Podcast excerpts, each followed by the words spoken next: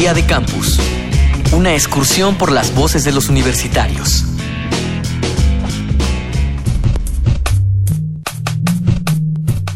No hace más de dos décadas, las noticias aún tenían la posibilidad de tomarnos por sorpresa. Hoy en día, es difícil que algo ocurra en el planeta sin que alguien pueda externarlo. Sin embargo, esto no significa una sociedad con mayor conocimiento, pues con un bombardeo tan constante de información, es común que algo se pierda en el torrente de la web. ¿Tú consideras que este exceso de conocimiento es verdaderamente útil? ¿Por qué? El exceso de conocimiento es verdaderamente útil, sí, porque nos hace crecer. Obviamente todo en exceso hace daño, pero el hombre lo que busca es evolucionar, tener poder, conocer todo, tanto de nuestra Tierra como del universo entero. Y para mí eso no es un problema. Para mí es importante, es grandioso y es una experiencia maravillosa la búsqueda del conocimiento, por lo cual vivimos. Mi nombre es Genesis de Socorro Montalvo, tengo 18 años de edad y estudio comunicación audiovisual en la Universidad de Puerto Rico, recinto de Río Piedras. El exceso de conocimiento que la tecnología nos proporciona es bastante grande, sí, pero debido a que es tanto, no sabemos qué tanto es útil y qué tanto no. Dependiendo de cómo lo utilices, será el para qué te va a servir, ¿no? Hay tanta información basura en internet que de plano no nos sirve y hay tanta otra que sí nos sirve. El punto será saber identificar cuál es cuál y cuál podemos tomar, cuál determinar. Mi nombre es Vicente Valencia, soy estudiante de la carrera en Bibliotecología y Estudios de la Información, tengo 19 años y soy estudiante de la UNAM. Jorge Alberto Hidalgo Toledo, doctor especialista en comunicación aplicada. Aquí también había que partir de, un principio casi de falacia. El acceso no genera mayor eh, conocimiento.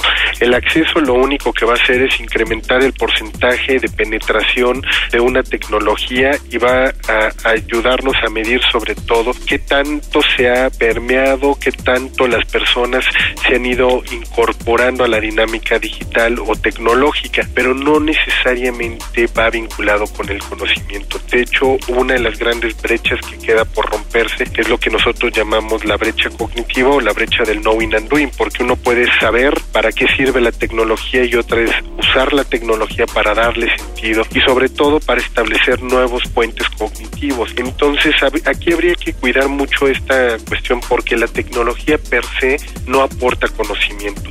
Una nueva forma de censura hoy día no es ocultar información, sino saturar de información. Mayor tecnología hay mayor oportunidad del acceso al conocimiento, pero este, depende también la forma en la que se administren estos recursos tecnológicos. Pero el conocimiento eh, debidamente investigado me parece que nunca, nunca va a ser un exceso. Kervin Alfaro, Economía en la Universidad de Costa Rica. La verdad es que considero que lo que nos está destruyendo, por lo menos en Colombia, es la falta de educación y conocimiento. El tema de la ignorancia y la falta de educación es la condena de este mundo. Así que considero que nunca es poco conocimiento y creo que es lo principal. Mi nombre es Nicolás Andrea Jiménez Fernández, pertenezco a la carrera de Ciencia Política y Gobierno de la Universidad del Norte. El exceso de conocimiento es completamente útil, ya que ahora todo el mundo puede recibir cualquier opinión de todo acerca de un tema. No solamente vemos una opinión de acuerdo a un libro de un escritor, este, ahora pues vemos diferentes páginas de internet, libros, PDF y podemos accesar a ellos y ver diferentes opiniones y nosotros coger de, de la, toda la información en la mejor o la más útil. Mi nombre es Alejandra Torres Sayas y estudio comunicación audiovisual en la Universidad de Puerto Rico. Jorge Alberto Hidalgo Toledo, doctor especialista en comunicación aplicada.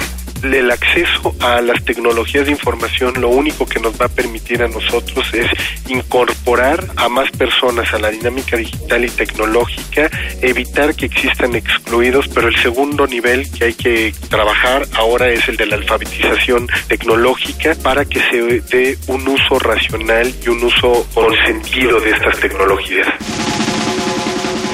Día de Campus, una producción de la Unión de Universidades de América Latina y el Caribe y Radio UNAM, con la colaboración de la Universidad Uninorte de Colombia, la Universidad Nacional Autónoma de México, la Universidad de Puerto Rico, Recinto Río Piedras y la Universidad de Costa Rica.